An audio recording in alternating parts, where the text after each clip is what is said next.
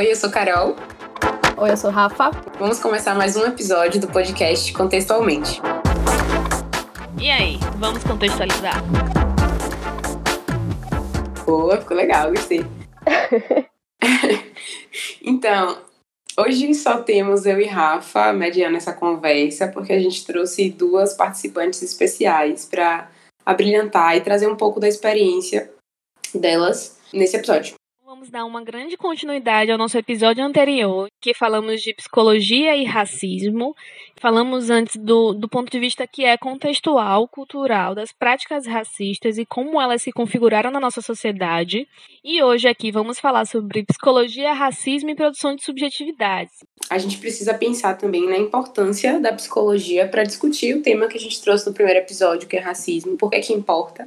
E pensando nisso, a gente trouxe duas psicólogas Vamos apresentar cada uma. Primeiro, Caroline Ferreira, uma mulher preta, psicóloga e poetisa, membro do programa de aperfeiçoamento em psicologia clínica com atuação em plantão psicológico da Universidade do Estado da Bahia, UNEB, colaboradora da Liga, de, Liga Acadêmica de Relações Raciais, Psicologia e Sociedade, e coordenadora geral e de promoção da equidade social e combate ao racismo da organização GIM possui experiência em políticas públicas de combate ao racismo e à intolerância religiosa e em oficinas terapêuticas com mulheres em situação de violência. Olá, gente. Oi. É enorme estar aqui com vocês. Eu agradeço muito a convite. Ah, que fofa. A gente que agradece. então, também estamos aqui com Luana Pereira, psicóloga clínica, coordenadora do grupo de trabalho de questões raciais diretora da Associação Baiana de Análise do Comportamento e integrante do grupo de pesquisa Análise do Comportamento, Subjetividade e Cultura da UFBA. Bem-vinda, Lu. Obrigada, meninas. Bom dia. É um prazer estar aqui com vocês e já agradeço muito pelo convite também. Nós que agradecemos. Prazer não. Então, vamos conversar um pouco sobre isso, sobre racismo e psicologia. E acho que a primeira coisa que a gente precisa conversar aqui é a psicologia precisa se preocupar com o racismo? Eu acho que, na verdade, a psicologia já deveria ter se preocupado há muito tempo, né? O racismo afeta muito a população negra. É, nós que estamos aqui como mulheres negras, nós sabemos como o racismo nos atravessa, atravessa as nossas vivências. Então, como isso afeta muito a nossa existência, a nossa saúde mental, isso é um problema da psicologia, né? E a psicologia por muito tempo se ausentou dessas discussões. Então, na verdade, a gente precisa falar sobre tudo que a psicologia não vem falando há muitos anos. É, eu diria, né, que precisa, que é imprescindível, que é urgente, né? E todos os sinônimos que evidenciam o tamanho da importância que é olhar para o fenômeno que é o racismo. O racismo estrutura a nossa sociedade, isso que vocês falaram vai bem na direção do que a gente discutiu no nosso primeiro episódio sobre racismo estrutural, que vai falar como a sociedade racista ela organiza instituições, ela organiza relações interpessoais. E aí, quando vocês falam que a psicologia é importante nisso, vocês estão chamando a atenção para dizer que a psicologia ela precisa tratar dessa subjetividade que é produzida por esse contexto. É isso, até porque Brasil, ele foi construído né, em 300 anos de escravidão, cento e poucos anos aí de uma falsa abolição que deixou é, a população negra diversas desvantagens sociais históricas que perduram até hoje. E isso produz as subjetividades, né? O racismo é produto dessa máquina colonial que produz subjetividades e, consequentemente, produz sofrimento psíquico, é, produz prejuízos à saúde mental das mais diversas esferas. E aí, daí a importância da psicologia olhar para isso. Já passou do tempo da psicologia olhar para isso, né? Porque a psicologia que não olha para as relações raciais no Brasil, como o Brasil se estrutura, para o racismo, é uma psicologia que violenta e que revitimiza. E que relativa esse sofrimento. Então, essa psicologia já não nos serve mais mesmo. Perfeito, Carol. E eu acho que a gente precisa lembrar, né, que a psicologia, enquanto profissão, ela foi regulamentada em 1900 e, na década de 60, né? Acho que foi 1967. Então, se a gente parar para pensar, a nossa resolução que fala sobre a prática do psicólogo frente ao racismo que ele deve combater, é uma resolução que saiu apenas em 2002. Então vejam o quanto demorou para a psicologia sequer entender que é um dever ético do psicólogo não ser conivente com a discriminação, né? combater o racismo. E em 2020, quase todo mundo desconhece essa resolução. Então, a gente precisa entender que processo é esse tão é, é estruturante da nossa sociedade que se reflete inclusive na, na forma como a gente aprende a ser psicólogo, na graduação e fora dela. Então, eu acho que a gente precisa lembrar de onde veio essa psicologia, é, quem criou esses cursos de graduação, né, que foram pessoas brancas. Então, a psicologia ela não, não foi criada pela gente nem para a gente. A gente está começando a falar disso agora, a partir do momento que alunos negros acessaram a universidade através das cotas, né, das políticas assistenciais. Então, foi a partir daí que a gente começou a ver que a gente não estava refletido nessa psicologia que dizia tratar do sofrimento humano, né, mas que excluía essa variável que nos atravessa de todas as formas. Né? Então, enfim, acho que já passou mesmo da hora. É verdade. E isso acontece mesmo a gente já tendo, é, desde lá, vamos pensar, é, na década de 80, Neuza Santos publicando Tornar-se Negro, né?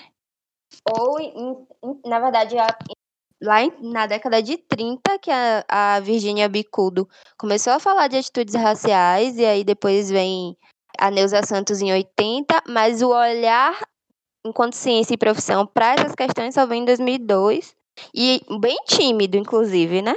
Agora é que a, a pauta tem ficado mais aflorada e a gente tem visto mais discussões. Vocês acreditam que essas discussões elas têm conseguido dar conta da demanda psicológica frente aos efeitos do racismo na sociedade brasileira? Na minha opinião, não. Eu não sei como é que está sendo a vivência de Carol, né, em relação a isso, mas na UFBA mesmo, que foi onde eu me graduei, não existia uma disciplina para falar sobre as questões raciais. Nem sequer uma. Nem como optativa, muito menos como obrigatória. Então a gente simplesmente passou batido dessa discussão por cinco anos.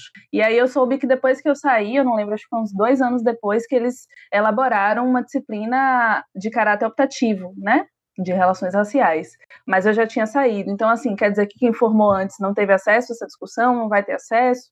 O que eu vejo muito na, na nossa área de atuação é que isso acaba ficando muito a cargo do do estudante, do psicólogo e buscar. E geralmente quem busca entender o sofrimento da população negra são as pessoas negras. Isso não pode acontecer, né? Porque não basta a gente olhar para o sofrimento porque a gente passa. Todos os psicólogos devem se preocupar com isso. Então, não dá para isso passar simplesmente batido na graduação. E é o que eu vejo, né? Tanto na graduação quanto fora dela. Quem se engaja na luta, quem participa do, do, dos grupos de estudo sobre questões raciais, geralmente são pessoas negras. E isso não pode acontecer. Mas, enfim, me conta aí, Carol, como é que é a sua experiência? O que, que você acha também? É isso, minha experiência é igual. Na UNEB, a gente também não tem nenhuma. Eu não tive, né, nenhuma. E ainda não tem, que eu acompanho nenhuma disciplina voltada para essas questões. Na UNEB já não tem optativas, então é, a nossa grade geral não tem essas questões. O que eu vejo como pauta é a pauta dos estudantes, dos, como você falou, né, os estudantes negros que entram, começam a perceber que aquela psicologia que está sendo falada ali não fala das nossas identidades, não fala das nossas subjetividades, e aí começam a trilhar um outro caminho para pensar uma psicologia para nós. E, mas o cenário das universidades e do, das matrizes curriculares são os mesmos, né? Porque é, a, a psicologia em si ela é fundada, é, as teorias hegemônicas são criadas por um, um padrão de ser, né? Por, por pessoas brancas, por homens brancos europeus, que falam de subjetividades brancas europeias. E aí chega aqui muito descontextualizado e ainda na, as, os cursos de psicologia ainda estão nesse modus operandi da descontextualização, o que é muito sério. Sim, eu fiquei pensando enquanto vocês falavam, porque é um absurdo deixar a critério da pessoa escolher ou não estudar sobre isso, se dedicar a isso já que deveria ser um pré-requisito para a atuação de qualquer psicólogo que forme, independente de onde esteja. E aí fica uma falha na formação em psicologia mesmo. E pensando nas questões das abordagens, é, já que na psicologia a psicologia não dá, não dá uma base para que pessoas reflitam e atendam de uma forma adequada pessoas negras. É, as abordagens elas têm suprido essa essa lacuna Vamos lá, falando sobre abordagens. Vou até retomar um pouquinho do que a gente já vem falando. É, uma psicologia antirracista, ela passa por marcar e verbalizar que a psicologia ela é, tem sido branca. E que por muito tempo o conhecimento branco, né, e aí como a gente, como eu falei aqui há pouco, entre os teóricos, psicólogos que seguem, alguns de forma até cega, né, os teóricos.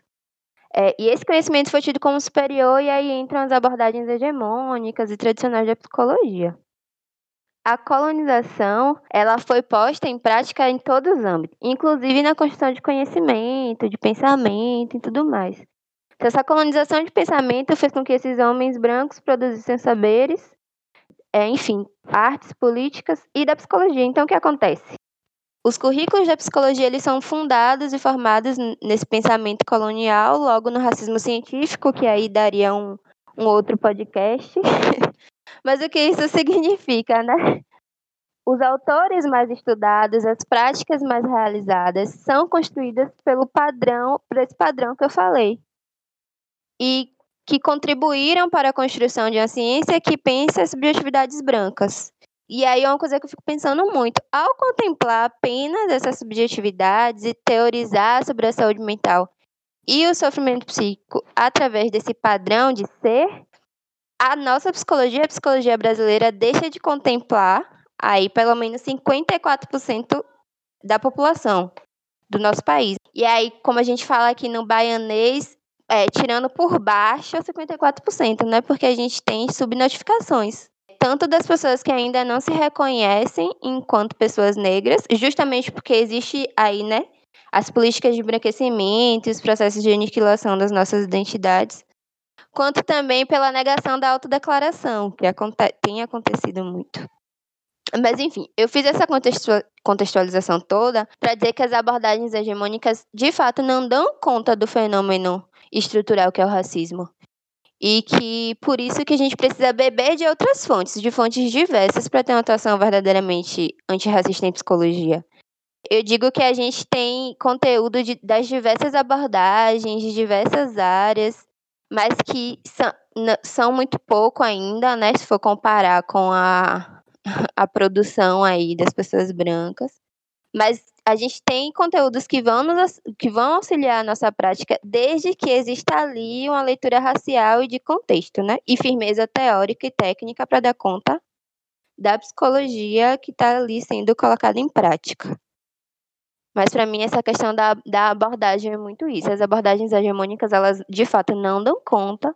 E aí agora a gente busca produzir, ressignificar ou às vezes romper mesmo com algumas técnicas e criar novas para dar conta dessa construção das nossas subjetividades. Perfeito, Carol. Eu entendo assim que, por exemplo, Freud, né, que começou, fundou a psicanálise, que começou esse movimento da análise, né, esse modo que a gente conhece de que hoje a gente tem as psicoterapias, né, mas a gente tem a psicanálise que começa esse movimento lá em 1900, né, no iníciozinho da, da nossa década de 19, né, do século 19 o que que acontece? Freud, ele pensa um ser humano universal, só que ele pensa esse ser humano atendendo apenas a classe burguesa. Então, tudo que Freud descreveu, que ele tratou como um fenômeno universal, está descontextualizado, porque ele não atendia a classe operária. Então, a gente já começa daí. Como é que eu posso descrever um ser humano universal se eu só estou atendendo uma parte da população? E por muito tempo a gente sabe que foi assim. Né? Por muito tempo a gente sabe que os psicoterapeutas que aí já foi um movimento começado lá na década de 70, né? É, os psicoterapeutas eles também só tinham acesso à população branca, porque a população preta, como sempre foi relegada ao não lugar, ao lugar de subalternidade, não tinha direito, a, não tinha direito e nem sabia que podia ter direito à saúde mental, a, a serviços de saúde mental. Então, quando a gente, então, quando a gente pensa, por exemplo, eu sou da análise do comportamento, né? A análise do comportamento, ela não é diferente ela foi fundada por uma pessoa branca, a ideia do, do behaviorismo radical começou lá com uma pessoa branca, que foi o Skinner, um homem branco, e a partir daí, os analistas do comportamento, até hoje os mais famosos, todos são brancos. Né? Se a gente pensar no panorama nacional, se a gente pensar no panorama até aqui de Salvador, que é uma das cidades mais negras do país, as pessoas que representam a nossa abordagem ainda são pessoas brancas. Então a gente precisa se perguntar o porquê.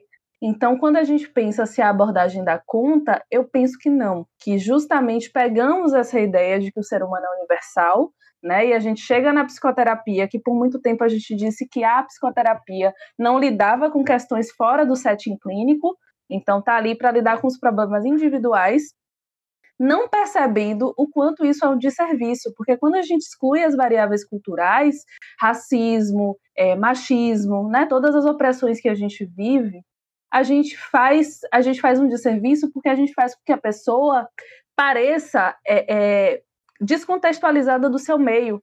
Então é como se aquele sofrimento que ela está passando na clínica é, não fosse, não tivesse atravessamentos, né? E a gente sabe que tem. Então a gente precisa nomear o racismo agora, né? Na verdade agora não, a gente sempre precisou nomear, mas agora a gente está lutando por isso para que isso não passe mais batido, para que aquele psicólogo que atue na clínica saiba que aquele cliente ele é atravessado por uma coisa estrutural. E é óbvio que toda pessoa negra que passar pelo consultório dele vai ter esse tipo de vivência, entende?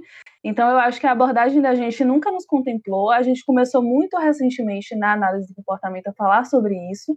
A primeira autora que a gente conhece, né, que está aí, que tá, tem falado sobre isso aí desde 2015, mais ou menos, é a Tássia Misael, né? Ela começou, ela fez, se eu não me engano, ela fez uma dissertação de mestrado fazendo, utilizando a RFT, que é a teoria das molduras relacionais para poder mostrar mais ou menos como é que acontece o viés do preconceito racial. Então, ela fez isso no âmbito da pesquisa básica.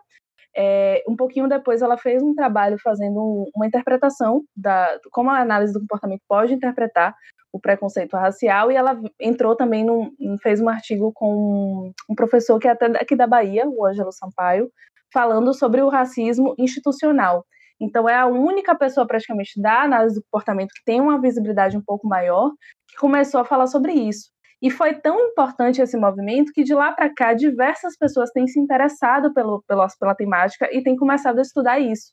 Então foi preciso um movimento começar aí, mas vejam que esse movimento só começou agora, assim, cinco anos atrás, né? Então eu espero que daqui para frente mais analistas do comportamento percebam que a gente precisa falar sobre isso. Agora, não, não coincidentemente, a Tasta é uma mulher negra. Né? Então a gente precisa entender que quando a gente começa a adentrar esses espaços é que a gente começa a ter esse, essa liberdade de falar de nós. Né? A gente percebe que essa teoria não nos contempla, não fala sobre nós e a gente começa a criar. Né? A gente começa a recriar, a problematizar. Então acho que o movimento é esse. Não à toa somos cinco mulheres negras aqui falando, né? Quatro, desculpem, gente. é porque Raquel não está aqui. Estava lembrando dela. Lu, é isso que você fala é fantástico. Que é, é algo que precisa ser desmistificado. É, a ideia de que o sofrimento psíquico ele é individual, né? Que ele tá ali, que precisa ser pensado só na ordem do individual, da pessoa que está em sofrimento, mas na verdade o que passa no mundo nos atravessa e produz subjetividade. O sofrimento psíquico, ele não é da ordem do individual, ele é político, ele é social, ele é atravessado. E se a gente for pensar que o Brasil, tal qual a gente conhece, ele se funda na violência para com pessoas negras e que essas raízes violentas perduram até hoje, é, como é que a gente não pensa, como é que essas abordagens ainda não pensam, não se, se revêem, né, não se contextualizam, não se territorializam? Já passou do momento, mas eu, eu acredito assim muito que a gente tem caminhado para isso. Porque é como você falou, veio Tácita e agora vieram muitos outros. Então eu sou muito esperançosa nesse sentido. É perfeito isso que vocês falaram, muito interessante mesmo. E se a gente fizer o exercício para reparar de quem é que está discutindo essas variáveis hoje dentro da psicologia, são pessoas que são marcadamente atravessadas por essas questões, né, de raça. Quando vocês discutem a psicologia enquanto um espaço de poder que é, as pessoas brancas elas estiveram o tempo todo falando sobre questões que não contemplavam populações diferentes, a gente está dizendo que deixaram, excluíram muita coisa é, importante. Sim, a título de contextualização, né, quando a gente estava falando sobre abordagens psicológicas, atualmente a gente tem diversas bases filosóficas, linhas teóricas que vão interpretar a subjetividade de formas diferentes. todas elas ignoram variáveis importantes. Uhum, verdade. Então, vocês estão falando sobre uma ciência que ela desconsidera essas variáveis que são de raça, de gênero. E eu queria saber mais como é que vocês enxergam a psicologia é de uma forma que discuta as diferenças subjetivas entre pessoas negras e brancas. Quais seriam essas diferenças dentro da, dentro da psicologia? E como é que o racismo ele interfere nessas diferenças? É, você quer saber, vocês querem saber se há uma diferença entre a subjetividade da população negra e da população branca? É, a, a ideia é de que se existe uma ciência psicológica que está desconsiderando essas questões, não para ela, para essa ciência não existem diferenças. Como é que a uhum. gente consideraria uma ciência psicológica que de fato discuta essas diferenças e quais são essas diferenças? Uhum, entendi. É, eu estava falando, né, sobre a psicologia sempre ter entendido o ser humano como um sujeito universal, né, e desconsiderar as diferenças. Quando a gente pensa, por exemplo, no sofrimento da população negra, a gente não pode excluir que a, o fato de que a população negra ela está constantemente no não lugar. Por que, que no não lugar? Porque uma pessoa negra, numa sociedade extremamente racista como é o Brasil, né, a nossa sociedade brasileira, ela tem duas opções. Ou ela começa a tentar fazer parte do padrão branco, que é um padrão embranquecido, ou ela vai estar sempre relegada a esse lugar de ser considerada feia, de ser considerada menos competente, menos inteligente, então, quando a gente fala dessa subjetividade, é algo que a população branca não vive, inclusive porque a população branca, ela não se entende como racializada.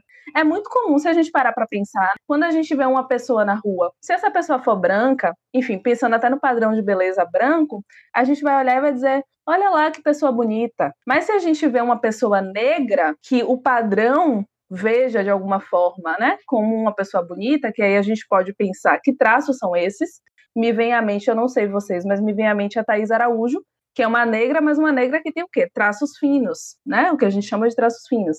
Então, quando a gente olha para uma Thaís Araújo, a gente não fala, ah, que mulher linda. A gente fala, olha que negra linda. Eu não sei se vocês já ouviram isso, mas eu ouço isso o tempo inteiro. Então, o que que acontece? Quando a população negra, ela tem os traços da sua raça mesmo, né? Quando a gente tem os traços mais é, do nariz mais largo, do, do cabelo mais crespo, a gente é entendido como feio. Mas quando a gente embranquece, e aí a gente pode pensar em vários artistas que embranqueceram depois que ficaram famosos, a gente pensa que aí elas conseguem estar um pouco mais ou um pouco menos fora do padrão, né? Porque elas não estão dentro do padrão, elas só não estão mais tão fora. A indústria, ela só aceita uma pessoa negra se ela pertencer um pouco mais ao padrão branco. Só que o que acontece? Quando ela tenta pertencer a esse padrão branco, ela não consegue se encaixar, né? Porque o, a pessoa branca ela vai estar constantemente mostrando para a população negra que existe um limite até onde ela pode chegar. Então tá, você tá um pouquinho mais embranquecido, mas você não é como eu. Você não vai ocupar posições de poder, porque se a gente pensar nos cargos de chefia, no, no, no, topo, né? Se a gente pensar nos cargos que são sempre o topo, quase nunca é uma pessoa negra que ocupa. Então, ser uma pessoa negra na sociedade brasileira é automaticamente ser colocado como feio, como excluído, como rejeitado, ou você estar buscando sempre um lugar, um lugar de um padrão branco que você nunca vai alcançar e, portanto, você nunca vai se encaixar perfeitamente. Então, esse lugar é um lugar ambíguo, né? O negro que ele tenta pertencer ao mundo branco, ele passa por constantemente um sentimento de estar deslocado é um alívio porque eu não sou mais aquele excluído, eu não sou. É, não me dizem mais que eu sou uma pessoa feia, que eu não, não pertenço, mas ao mesmo tempo nunca lhe é dito que ela pertence a esse, esse padrão branco. Então é estar sempre nesse não lugar. E isso é muito cruel. É uma coisa que as pessoas brancas elas não passam, elas nunca vão saber o que é isso. Então como é que uma pessoa, que eu vou atender uma pessoa no meu consultório, que é negra, e que, por exemplo, ela vivencia os espaços brancos porque não tem opção, porque ela precisa acessar no trabalho ou na faculdade, ela vai chegar para mim e vai dizer que ela tem, ela sofre muito porque ela sente, se sente muito mais cobrada, né, naquele espaço. Ela se sente feia, ela se sente rejeitada, e eu vou chegar para ela e vou individualizar a questão, como se fosse uma questão só dela. Não, eu não posso fazer isso. É um desserviço eu não apontar que o que ela está sofrendo é racismo. Que o fato dela achar que ela é feia é racismo. Não é ela. Isso não é sobre ela. Isso é sobre um preconceito contra a sua cor de pele, os seus traços.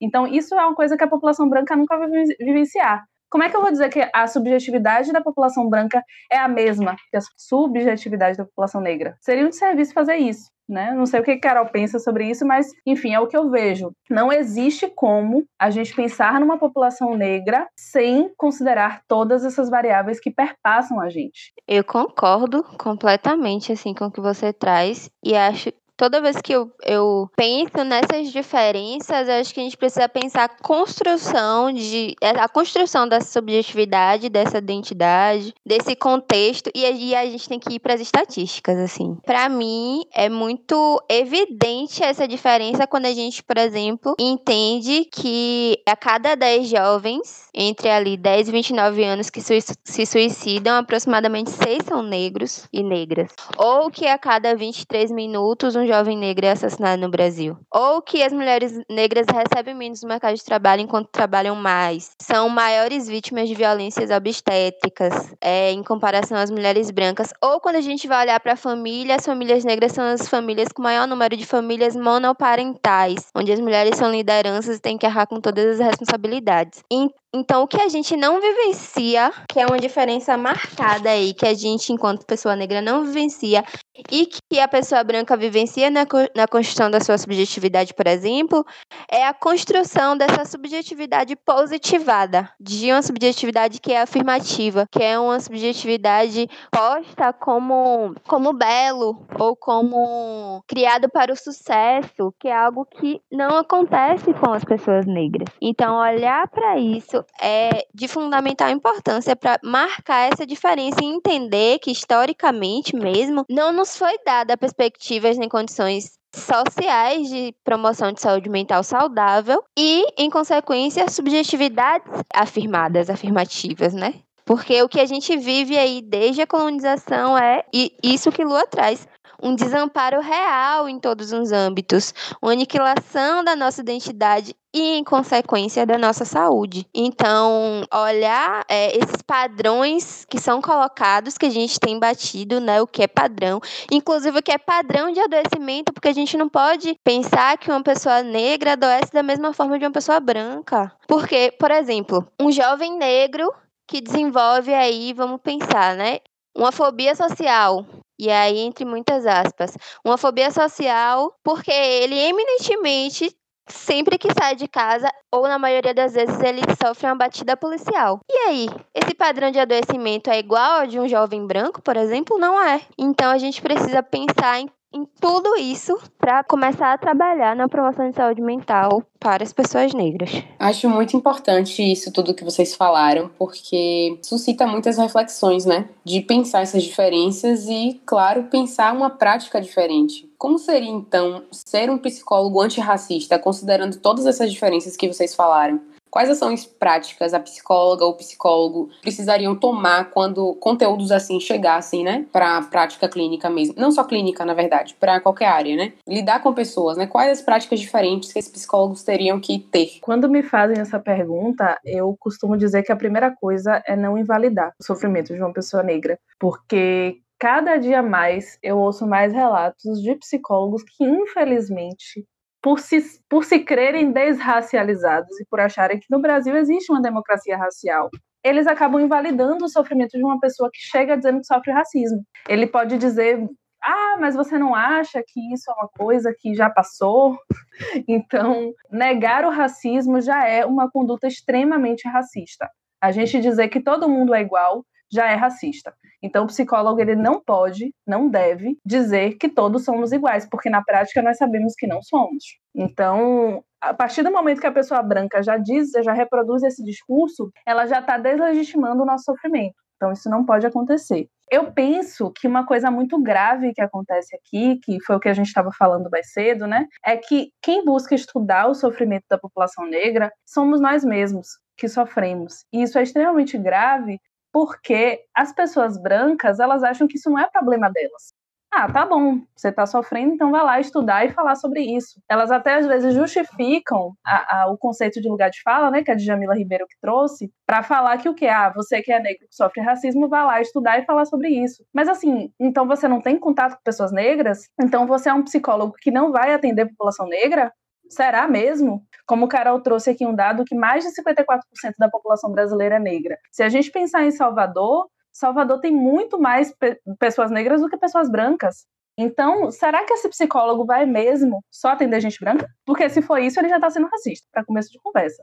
Então, eu penso que já começa daí. Né? Estudar a população, o sofrimento que a gente passa é um dever ético de todos os psicólogos. E a gente não está vendo isso na prática. Uma outra coisa que eu vejo muito é que, assim, se a gente entrar em qualquer consultório, eu estou falando mais da clínica porque é mais a minha área de atuação é o que eu mais tenho visto. Mas assim, se a gente entrar num consultório, qualquer consultório de psicologia mesmo, você pode até achar brinquedos, né? Brinquedos quando a pessoa atende criança, mas você dificilmente vai achar uma boneca preta, por exemplo. Você não vai achar é, diversidade naquela clínica, porque aquela clínica foi feita para pessoas brancas. Então, a partir do momento que você entende que você quer entrar, fazer parte da luta antirracista, que é um dever ético seu, você tem que começar a mostrar isso nos espaços, como você organiza seus espaços. Então, é colocar brinquedos para a população, assim, diversos mesmo, né? Então, mais brinquedos de pessoas negras, né? Mais brinquedos com a representação de pessoas negras.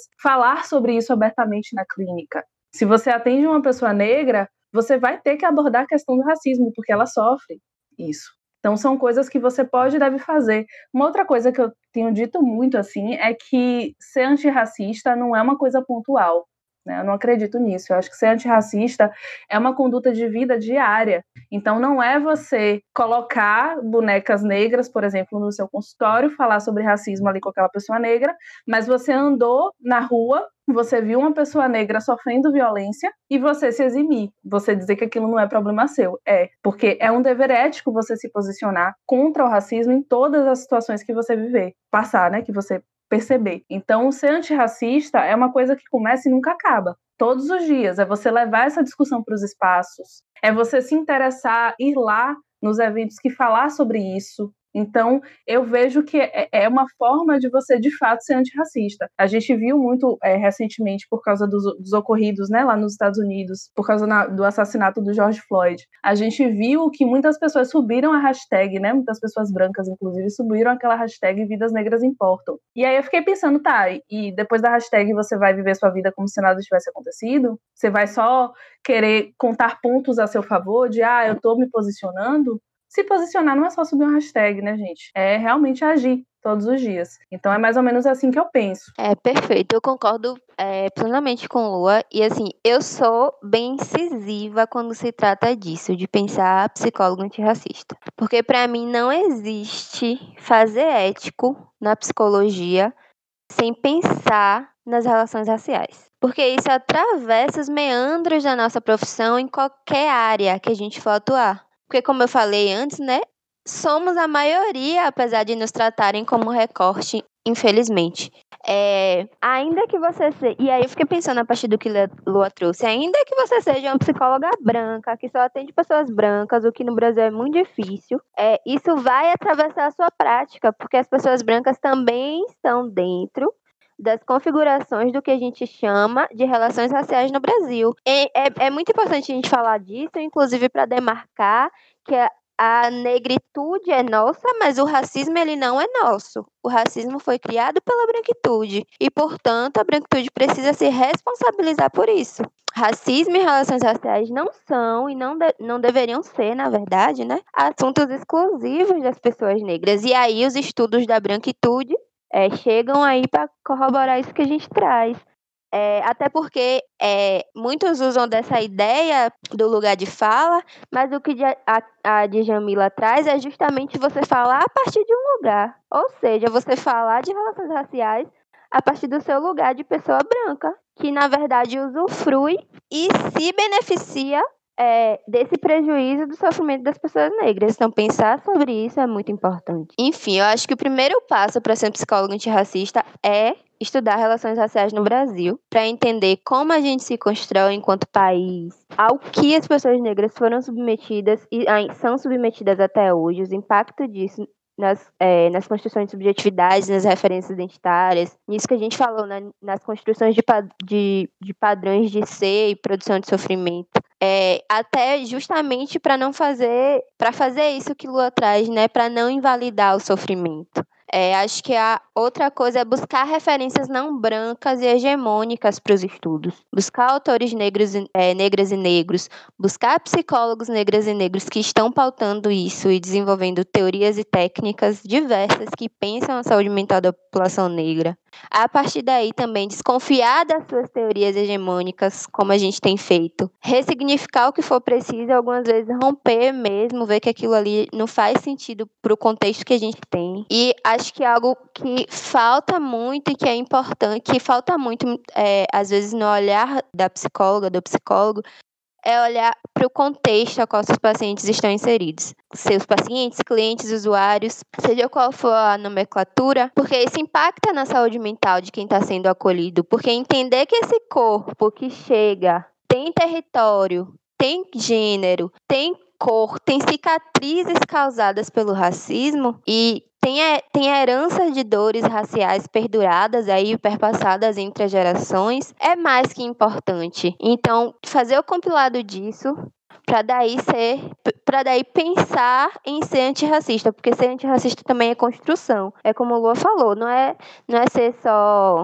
é, antirracista de rede social. Perfeito. E eu ainda complemento uma coisa, Carol. Isso que você falou me fez refletir aqui sobre quantos psicólogos brancos têm sua referência, tem como referência, na verdade, pessoas negras. Porque, assim, o que, o que mais tem acontecido é chover convite para pessoas negras falarem sobre racismo.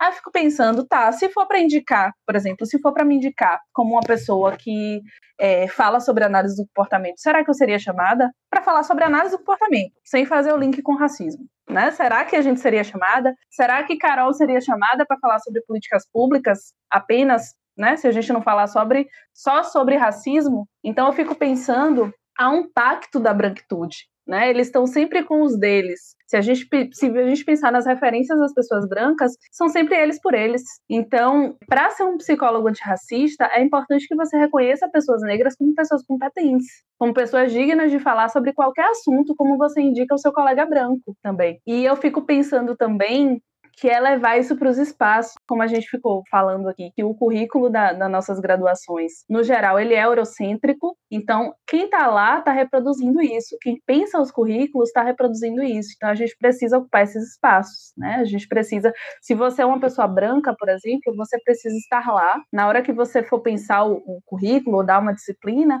traga essa discussão, traga essa discussão, porque quando a gente muda é, o currículo da psicologia, quando a gente muda uma graduação, isso tem um reflexo muito grande lá na prática. Então, eu, eu vejo assim, essa mudança, infelizmente o racismo é estrutural, então muito dificilmente a gente vai conseguir mudar essa prática daqui para amanhã. A gente sabe disso. Mas a gente sabe também que as, as grandes mudanças elas são feitas a partir de micropassos. Então, se a gente está aqui hoje, é porque existe uma política de cotas afirmativas. Eu falo por mim, né? Pelo menos eu acessei a universidade a partir dela. Foi, é graças a ela que eu estou aqui hoje. Então, tem muitos assim, dessa forma. Mas o acesso à discussão sobre a negritude, quem está produzindo é a gente agora. Então, a gente precisa ocupar esses espaços e as pessoas brancas ocupam espaços de poder muito mais facilmente precisam dar a gente esses espaços de estar lá fazendo isso, estar lá mudando essa, essa prática, porque assim a gente consegue mexer na estrutura. Então eu penso que isso também é ser antirracista. Mas e sem se isentar da discussão, né? Porque o que você traz e que me fez pensar é justamente isso. O fato de sempre nos convidarem também é uma forma deles se eximirem. De dizer, ó, oh, isso aí é você, você que fala, sobre sua responsabilidade, não é meu lugar, então vou trazer você para falar. E a ideia não é essa, a ideia é que a gente dialogue para a gente construir perspectivas. Gente, o que vocês estão falando é muito perfeito. É justamente isso, né? A ideia de que não é pontual, é um compromisso que a gente precisa estar assumindo todo dia enquanto pessoa e enquanto prática profissional, enquanto classe. E é isso aí mesmo. Caramba. É, acho que já caminhando para o final, eu queria aqui fazer um agradecimento em nome a equipe que está por trás do podcast, né? De nós quatro que pensamos e fazemos aqui, porque esse episódio, ele é muito importante. Eu acho que essa conversa que vocês trouxeram é muito importante e é necessária. Então, ouvir vocês, para mim, foi um privilégio. E eu espero que outras pessoas ouçam, né? Através do podcast ou não, porque a gente precisa falar sobre isso. E só falando sobre isso, a gente reconhece o problema e pensa em soluções diferentes, né? Em formas diferentes de lidar com ele. Então, muito obrigada, Carol. Muito obrigada por estarem aqui e compartilhar tudo que vocês já estudaram, já viveram a gente. Eu que agradeço, meninas. Foi ótimo esse bate-papo. Por mim, eu ficava aqui a manhã inteira. porque eu é, amo. né? Renderia muito mais, eu acho, inclusive. Agora começar a falar sobre branquitude, né? No sentido de que as pessoas. Elas... É. Manga também. Caramba, muito bom mesmo. Muito bom de verdade. Obrigadão, meninas. Temos quanto tempo? Tipo, já temos quanto tempo tagarelando? Acho que uns 50 minutos. 50 minutos um pouquinho por aí. Pronto. É. Acho que demos conta, né? as pausas todas. Eu vou fazer uma poesia para vocês. Ai, que linda! Que ótimo! Tá gravando aí, João? Eu vou fazer uma poesia minha que é pequenininha, para ser rápida. Também em homenagem. Esse podcast vai sair muito próximo do da agora, do 25 de julho, né? Em homenagem às, à mulher negra, né? Dia da mulher negra latino-americana caribenha. Então, vou fazer uma, uma poesia em homenagem a nós. Tá bom? Estão me ouvindo direitinho? Tá. Eu vou recitar essa lá no evento também, Lua. é assim. Se toda mulher preta soubesse quanta beleza carrega no olhar, se toda mulher preta falasse o que sente, quanta poesia pelo mundo iria ressoar. Se toda mulher preta contasse suas histórias, quanta sabedoria iríamos resgatar. Se toda mulher preta ouvisse sobre Dandara, Cotirene, Zeferina, Maria Filipa, imagine quanto mais garra teríamos para lutar. Agora, se toda mulher preta se achegasse a outra mulher preta, se outras mulheres pretas se achegassem a outras mulheres pretas. De uma coisa eu tenho certeza: muito, mas muito mais fortes iríamos estar. É isso, gente. Que linda! Se a gente aplaudir, sai. É, sai. Maravilhosa. Palminhas virtuais aí na edição. Perfeito. Maravilhosa. Obrigada, Carol, por ter compartilhado isso com a gente. Muito lindão mesmo. Vocês me fortalecem, gente. Sempre. Sempre que eu vou para os espaços, eu saio um pouquinho mais fortalecida. E eu tô muito agradecida por esse encontro. Já foi um presente saber que eu ia estar tá, é, batendo um papo com Lua. E aí, conhecendo vocês, foi melhor ainda. Gratidão. Linda. Amei estar com vocês. Amei.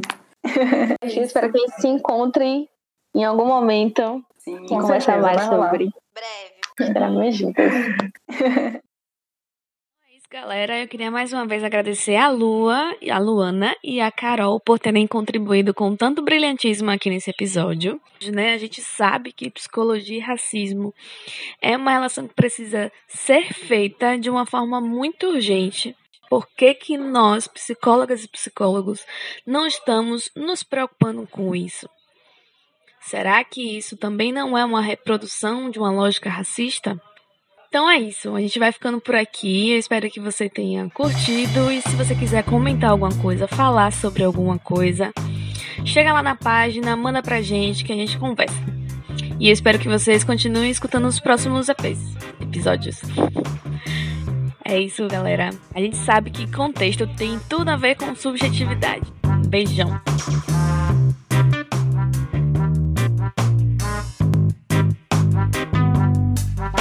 Bye.